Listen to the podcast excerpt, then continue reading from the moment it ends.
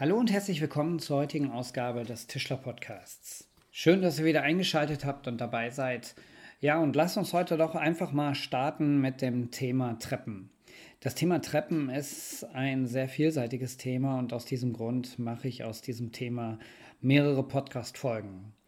Ja, steigen wir mal ein ins Thema Treppen. Was sagt denn überhaupt Wikipedia zum Thema Treppen? Also, Wikipedia definiert Treppen wie folgt. Eine Treppe ist eine aus Stufen gebildete Auf- oder Abgang, der es ermöglicht, Höhenunterschiede bequem und trittsicher zu überwinden. Eine Treppe besteht aus mindestens drei aufeinanderfolgenden Stufen. Häufig sind auch Kombinationen aus Treppenläufen und Treppenabsätzen sowie für die sichere Benutzung Geländer als Absturzsicherung und ein Handlauf zum Festhalten. Ja, soweit Wikipedia. Was hat das Thema Treppen denn für uns als Schreiner oder als Tischler für eine Relevanz? Wenn wir uns mal umschauen, dann sehen wir Treppenaufgänge in öffentlichen Gebäuden, die aus Stein sind. Wir kennen Betontreppen, wir kennen die Treppenaufgänge draußen im Garten, wir kennen Metalltreppen an den Bahnhöfen oder Flughäfen. Der überwiegende Anteil in den Privathäusern sind Holztreppen. Diese Holztreppen sind in der Vergangenheit von den Schreinern, Tischlern und auch den Zimmerleuten hergestellt worden. Wir beschränken uns hier in diesem Podcast auf die Schreiner und die Tischler Deswegen lassen wir die Zimmerleute mal außen vor. Wenn wir jetzt anfangen wollen, eine Treppe zu bauen, dann gibt es da eine DIN-Norm. Das ist die 18065 Gebäudetreppen. Begriffe, Maßregeln und Hauptmaße. In dieser DIN 18065 sind alle wichtigen Dinge geregelt äh, zum Thema Gebäudetreppen. Des Weiteren haben wir uns nach den jeweiligen Richtlinien der Landesbauordnung bzw. der Musterbauordnung zu richten. Auch hier stehen alle möglichen Dinge drin, die eine Treppe haben muss in den jeweiligen Bausituationen. Unter Bausituationen meine ich nicht nur private Wohngebäude, sondern auch öffentliche Wohngebäude mit einer hohen, hohen Verkehrsfrequenz. Die DIN 18069 beschäftigt sich mit Tragbolzentreppen für Wohngebäuden, Bemessung und Ausführung. Für uns als Tischler und Schreiner ist aber etwas anderes viel ausschlaggebender. Und zwar das Regelwerk handwerkliche Holztreppen. Dieses Regelwerk ist nach einem Urteil vom Bundesgerichtshof vom 7. März 2013 ZR 134-12 richterlich anerkannt worden als anerkannte Regeln der Technik. Das bedeutet, wir als Tischler und Schreiner, sofern wir uns auf, das, auf die Konstruktionsdetails des Regelwerkes handwerkliche Holztreppen beziehen, dürfen diese Holztreppen ohne einen Standsicherungsnachweis herstellen und in Verkehr bringen. Die Treppen, die Sondertreppen, die werden alle separat geprüft mit einem Standsicherungsnachweis und nach den Richtlinien der Europäischen Union und bekommen ein CE-Kennzeichen und dürfen erst dann in Verkehr gebracht werden. Jetzt unterscheiden wir unterschiedliche Konstruktionstypen von Treppen. Die handwerklichen Holztreppen sind zum Beispiel Wangentreppen beidseitig eingestemmt, ohne Setzstufen, Wangentreppen beidseitig eingestemmt, mit Setzstufen, beidseitig aufgesattelte Treppen ohne Setzstufen, beidseitig aufgesattelte Treppen mit Setzstufen, einseitig aufgesetzt, aufgesattelt und einseitig gestemmt ohne Setzstufen und einseitig aufgesattelt und einseitig gestemmt mit Setzstufen. Der rechtliche Hinweis hier zu diesen Wangentreppen, sofern Wangentreppen dem Regelwerk handwerkliche Holztreppen entsprechen, ist kein gesonderter Nachweis notwendig. Wichtig zu wissen, weicht die Wangentreppe allerdings etwa hinsichtlich der Materialstärke vom Regelwerk ab, bedarf sie eines gesonderten Nachweises im Falle einer gewendeten Treppe einer Zulassung ETB, zum Beispiel der von dem Deutschen Holztreppeninstitut entwickelten Zulassung. Hier hat der Treppenbauer zwingend eine CE-Kennzeichnung vorzunehmen und ein Zertifikat vorzulegen. Kommen wir zu den weiteren Systemtreppen zu anderen Konstruktionstypen. Das sind Systemtreppen mit Strittstufen und tragendem Handlauf aus Holz. Das bedeutet, dass der Handlauf einseitig oder beidseitig die Stufen tragen. Dann gibt es die Systemtro Systemtreppen mit Trittstufen und tragendem Handlauf aus Holz, die Mittelholmtreppen, die Faltwegtreppen, Tragbolzentreppen und die Kragarmtreppen. Es gibt als Sonderkonstruktion auch die Spindeltreppen und die Spindeltreppen mit Treppenauge. Ja, und der rechtliche Hinweis zu diesen Konstruktionstypen in all diesen Fällen ist eine Zulassung der Konstruktion beim Deutschen Institut für Bautechnik notwendig und demzufolge für die fertige Treppe eine CE-Kennzeichnung vorzunehmen. Das bedeutet, all diese Treppen, die nicht unter dem Regelwerk der handwerklichen Holztreppen fallen, müssen eine Zulassung haben und müssen mit einem CE-Kennzeichen ausgeliefert werden. So, Gehen wir jetzt mal auf die handwerklichen Holztreppen ein, weil das sind die Punkte, die eigentlich wesentlich sind für euch als Hörer und ähm, nach denen ihr euch richten müsst. Weil ich gehe mal davon aus, dass ein Gros von euch keine Zulassung hat und auch keine Zulassung von irgendeinem Lizenzgeber erworben hat. Wenn wir uns jetzt im Thema Treppenbau bewegen, dann gibt es gewisse Begriffe und Bezeichnungen im Treppenbau, die wir einfach wissen müssen. Diese Begriffe und Bezeichnungen, die sind für die Planung, Herstellung und die Montage von Treppen notwendig. Jetzt gibt es unterschiedliche Treppenarten nach Form und Läufen. Und zwar gibt es Treppen mit geraden Läufen, es gibt Treppen mit geraden und gewendelten oder geschwungenen Läufen. So sind zum Beispiel halbgewendete oder im Antritt oder Austritt viertelgewendete Treppen zu unterscheiden. Je nach Richtung der Lauflinie werden sie als rechte oder linke Treppe bezeichnet. Gewisse Maßbegriffe und Bezeichnungen von Treppenteilen sind notwendig für die Planung. So zum Beispiel der Begriff Treppenraum, der auch Treppenhaus genannt wird und äh, die für die Treppe vorgesehenen Raum beschreibt. Die Geschosstreppe verbindet zwei Geschosse miteinander und die Ausgleichstreppe verbindet in der Regel die Eingangsebene mit, ersten, mit dem ersten Vollgeschoss.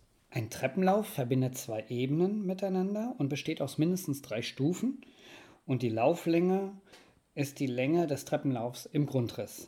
Ebenfalls im Grundriss findet man die Laufbreite des Treppenlaufs. Das ist nämlich die Breite eines Treppenlaufs.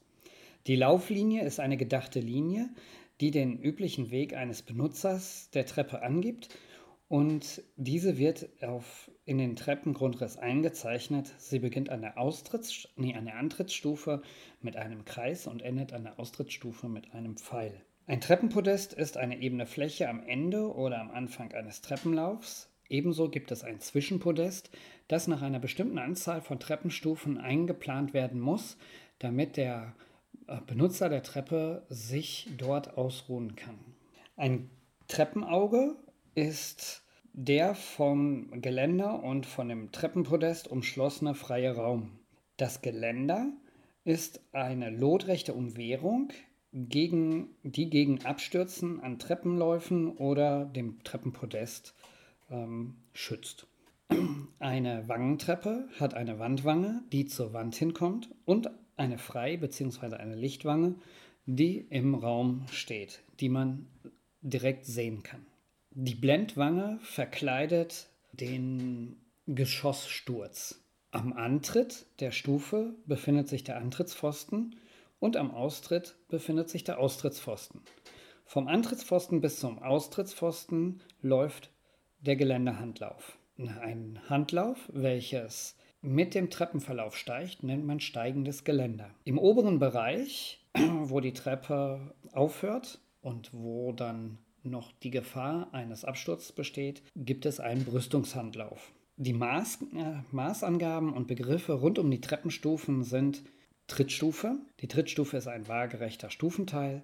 Die Setzstufe ist der lotrechte oder annähernd lotrechte Stufenteil. Die Antrittsstufe ist die erste Stufe eines Treppenlaufes und die Austrittsstufe ist die letzte Stufe eines Treppenlaufes. Der Auftritt oder die Auftrittsbreite äh, werden in klein a angegeben das ist die im Grundriss sichtbare Trittstufenbreite.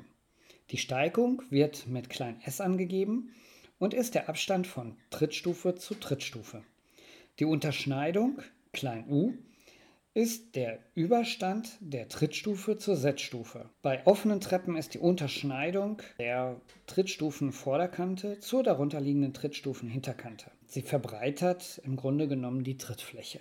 Die lichten Laufbreiten und die Durchgangshöhen der jeweiligen Treppenläufe richten sich nach den Landesbauordnungen und oder nach der DIN. Zum Beispiel ist für Wohngebäuden mit nicht mehr als zwei Wohneinheiten eine nutzbare Treppenlaufbreite von mindestens 80 cm angegeben. Alles weitere, bei mehr Wohneinheiten, muss die Treppenlaufbreite 100 cm breit sein. Die lichte Treppendurchgangshöhe muss minimal 200 cm betragen. Der Gehbereich einer Treppe ist zwei Zehntel des nutzbaren der nutzbaren Laufbreite. Innerhalb dieses Gehbereichs muss die Lauflinie liegen, auf der die Treppe entsprechend des gewählten Steigungsverhältnisses eingeteilt wird. Jo, und jetzt sind wir auch schon beim Steigungsverhältnis. Was ist denn das Steigungsverhältnis? Jede Treppe hat ein Steigungsverhältnis. Und das ist das Verhältnis von Stufenhöhe oder Steigung und Auftrittsbreite oder Auftritt. Es wird Steigungsverhältnis genannt und die Maße werden in Zentimetern angegeben. Damit eine Treppe sicher und bequem zu begehen ist, kann dieses Verhältnis nicht beliebig festgelegt werden. Als Grundlage für dieses Steigungsverhältnis dient die durchschnittliche Schrittlänge eines erwachsenen Menschen bei normalem Schreiten in waagerechter Ebene. Das heißt, auf waagerechter Ebene ist das Schrittmaß oder die Schrittlänge 63 cm. Jetzt hat jede Treppe ein Geländer. Die Geländer oder für die Geländer gibt es spezielle Vorgaben zu den unterschiedlichen Gebäudearten. So ist zum Beispiel bei einer Absturzhöhe von unter 12 Metern in Gebäuden, die nicht der Arbeitsstättenverordnung unterliegen, eine Geländerhöhe von mindestens 90 cm nach Bauordnungsrecht vorgeschrieben. Wiederum bei Arbeitsstätten, wo eine Absturzhöhe von unter 12 Metern liegt, ist nach Arbeitsstättenrecht das Treppengeländerhöhe von 100 cm vorgeschrieben. Für alle Gebäudearten ist bei einer Absturzhöhe von über 12 Metern eine Treppengeländerhöhe von 110 cm mindestens angegeben. Treppen müssen mindestens auf einer Seite einen festen und griffsicheren Handlauf haben und die zu greifende Handlaufbreite muss Minimum 2,5 cm betragen, darf aber maximal nur 6 cm betragen. Der Seitenabstand eines Handlaufs zu einem benachbarten Bauteil muss mindestens 5 cm betragen. Bei offenen Treppen darf das Maß zwischen den Stufen in einer Richtung nicht größer als 12 cm sein. So zumindest bei öffentlichen Gebäuden. Für Wohngebäude würde ich das Ganze auch so sehen. Treppenstäbe dürfen maximal 12 cm auseinander sein. Und von der Stufe aus bis Anfang Treppengeländer darf maximal ein Würfel mit einer maximalen Seitenlänge von 15 cm durchpassen.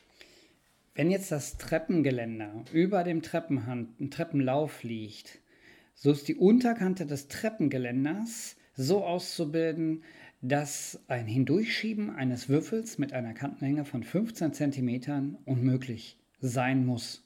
Wenn das Treppengeländer über einem, dem Treppenpodest liegt, dann ist die Unterkante des Geländers so auszubilden, dass das lichte Maß höchstens 12 cm betragen darf. So, das war jetzt schon mal kompakter Input zum Thema Treppen.